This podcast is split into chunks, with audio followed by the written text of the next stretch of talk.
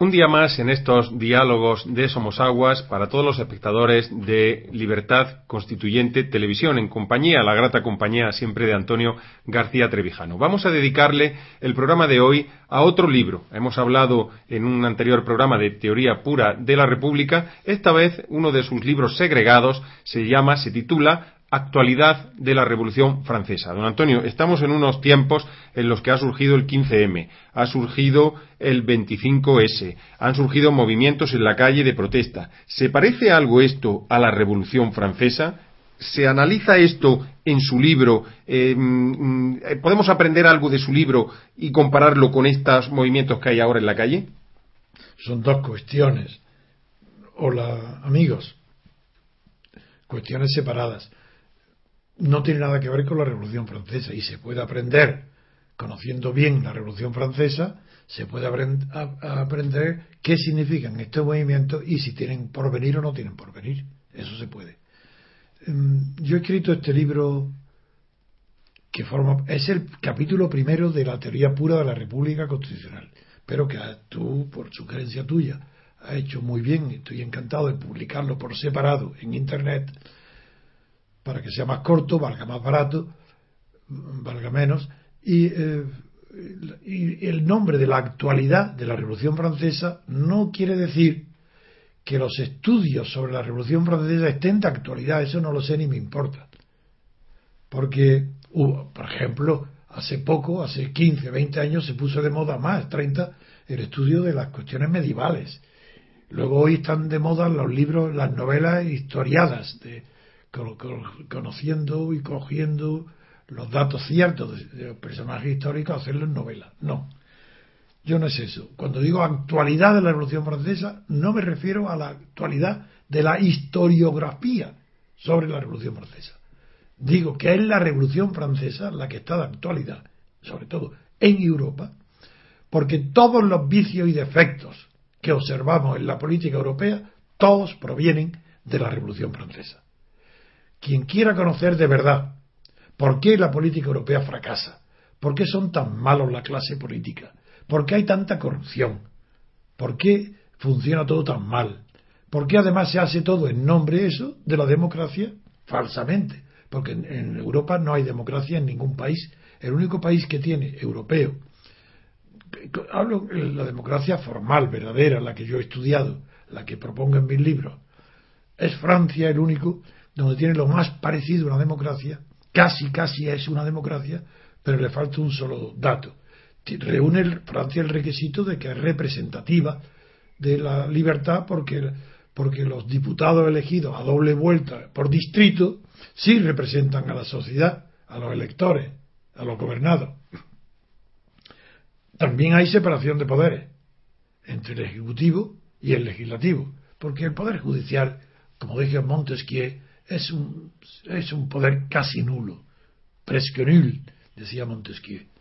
Pero el poder legislativo y ejecutivo en Francia están separados casi, no del todo, porque a pesar de que Francia introdujo la separación de las elecciones en un momento elegir diputados a la Asamblea Legislativa y en otras elecciones diferentes elegir el presidente de la República, a pesar de que es verdad que están separadas las elecciones. Sin embargo, el presidente de la República no es dueño en absoluto del Ejecutivo, del Gobierno.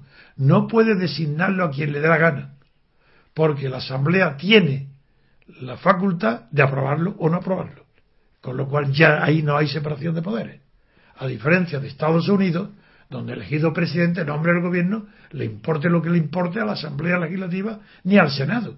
Ahí sí hay independencia. En Francia no. Por eso, democracia verdadera no hay más que en Estados Unidos.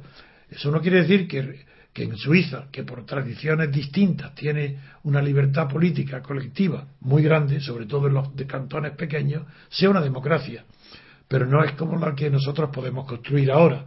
Nosotros ni tenemos la, la convivencia de cantones, países, religiones, idiomas como Suiza, ni, ni tenemos la historia de Suiza porque la historia de Suiza es, en primer lugar, es una república porque Napoleón la impuso a la fuerza. Se llamó la República Helvética. y luego han sabido conservar, con algunos incidentes menores, han sabido conservarla hasta ahora. Decía esto porque para justificar la, la palabra actualidad. Actualidad porque conociendo la Revolución Francesa, tal como yo la he escrito, que eh, no es que esté sujeto completamente al hecho histórico, yo no hago novela, sino que es actualidad porque ahí vamos a aprender el mundo actual. Leyendo mi libro La Revolución Francesa vamos a entender a la perfección la corrupción, la clase política. ¿Por qué no hay democracia ni libertad en, en Europa? ¿Por qué no la hubo en la Revolución Francesa? Porque la Revolución Francesa no tiene exacto nada más que el nombre de francesa, porque no fue revolución. Fue una reforma muy buena, la reforma triunfó, tuvo, fue brillante, y durante esa época de, reforma sucedieron fenómenos extraordinarios que hubieran sido calificados por mí y por cualquiera que fuera riguroso como yo, los calificaría de revolucionarios si no hubieran sido fruto del azar. Es el azar el que produjo los verdaderos actos revolucionarios en Francia. Que fueron la toma de la Bastilla, por ejemplo. Eso fue el azar. Si no fue premeditado, no hubo un partido, ni un club, ni un grupo dirigido para tomar la Bastilla. Eso fue un azar, una manifestación de eh, burgueses que habían constituido por miedo a que París fuera tomado por el ejército real del rey, que eran austriacos. Tuvieron miedo, fueron a los inválidos del ayuntamiento, que era la comuna de París, el ayuntamiento, en los periodos previos, previos todavía antes de la toma de la Bastilla, de la Bastilla, mandó a los inválidos para coger fusiles pólvora y cañones. Y se encontraron que no había más que fusiles, ni había cañones ni pólvora. No, había dos cañones, cogieron. Y una muchedumbre de, de guardias, de municipales, acompañados por la población civil, sobre todo por aquella que se tenía la costumbre para oír las noticias, de reunirse en la calle, en la acera, en los jardines, en las verjas del palacio del regente, que era el Palais Royal, regresando de los inválidos, al llegar ahí a ese sitio donde se reunían periodistas como Camille Desmoulins para comentar las noticias y exaltar los ánimos, eran revolucionarios, pero no lo sabían la palabra revolución ni se había inventado. Nadie hablaba de revolución entonces. Y sin embargo, esos, antes de que emplearan la palabra revolución, que quien la pronunció primero fue la Rochefoucauld, eh, ayudante, un descendiente del escritor, ayudante de, estando en Versalles, despertó a Luis XVI para decirle que se había tomado la Bastilla. Y entonces Luis XVI le dijo, es una, esto es una, es una rebelión. Y le dijo, sí, no, esto es una revolución. Pues con esto quiero comentar solo un principio porque no, se nos acaba el tiempo. Y, y quiero decir que la actualidad es porque ahí podemos encontrar toda la explicación de lo actual.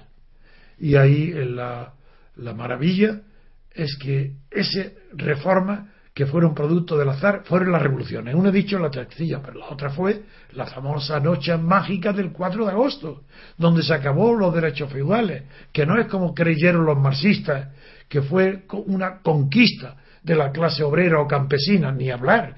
Fueron unos dos inteligentísimos, grandes aristócratas, el marqués de Noailles, y, otro, duque famosísimo que se le ocurrió la brillantísima idea de adelantarse a los acontecimientos que tenían miedo de sufrir las represalias del campesinado por la toma de la, y sus castillos por la toma de la Bastilla y se le ocurrió ellos renunciar a los derechos feudales a cambio de qué? De que le pagaran en metálico 30 dineros, como decía entonces. 30 dineros es 30 veces la renta que tenían cada año. Y así acabaron los derechos feudales no por lo que cree Marx, por una conquista de la clase obrera. Fue una inteligentísima maniobra de los grandes aristócratas, esos dos sobre todo, que fue aprobado el 4 de agosto de la noche mágica. Y tercero, tercera, tercera revolución, fruto también del azar, fue la marcha de las mujeres sobre Versalles, el 4 de octubre, eh, no, en, no me acuerdo el día, si fue eh, a principios de octubre del, año, claro, del, de, posterior a la toma de la Bastilla la toma de la Bastilla, yo digo que fue una coincidencia, una casualidad, que fueron a, buscar en la Bastilla la pólvora que no había, y ahí se produjo el hecho sangriento, horrible, de que mataron las masas, entraron en la Bastilla, los, suizos guardias mataron a unos, hirieron a unas 80 personas, eh, la guardia que llegó municipal apoyó a los que estaban asediando la Bastilla, entraron en ella y mataron al gobernador Loné, lo ensartaron en una pica y llevándolo por la pica por la calle encontraron al intendente, el prebost de, intendencia, que era Fresné, y también le cortaron la cabeza con una pica y dos testigos excepcionales, como nada menos que, eh, que, el que fue luego el, el, conspirador de los iguales que Marx lo consideró el primer antecedente del comunismo, por un lado, escribiendo una carta a su mujer, y por otro lado, nada menos que Saint-Just, el compañero de Robespierre, escribieron cartas horrorizados de lo que habían visto. Aquello no era fruto de un país civilizado. Dicen ellos en sus cartas, era un horror ver como el pueblo alababa y se alegraba de haber, ver las picas ensangrentadas eh, desfilando hasta el Palier Royal, donde estaban reunidos la tradición, como hoy en, el, en Madrid se reúnen en Neptuno, la Victoria, pues allí se reunían en el Palais Royal para ver las cabezas yo no sé si de sus adversarios, ¿no? De, momento vamos a, dejar la curiosidad a nuestros espectadores. No desvelemos la integridad del libro, sería imposible de, cualquier manera, pero sí este magnífico compendio que acaba de realizar su autor sobre actualidad de la Revolución Francesa, el libro imprescindible para descifrar los momentos que estamos viviendo hoy, que tanto se parecen, de los que tanto podemos aprender y que tenemos por, por como privilegio haber, haber sido escrito por ese gran analista, historiador, pensador filósofo, tantas cosas como es Antonio García Trevijano. Les emplazamos para el programa de mañana de estos diálogos de Somos Aguas, que también versará sobre otra obra de eh, don Antonio. Un saludo y hasta mañana.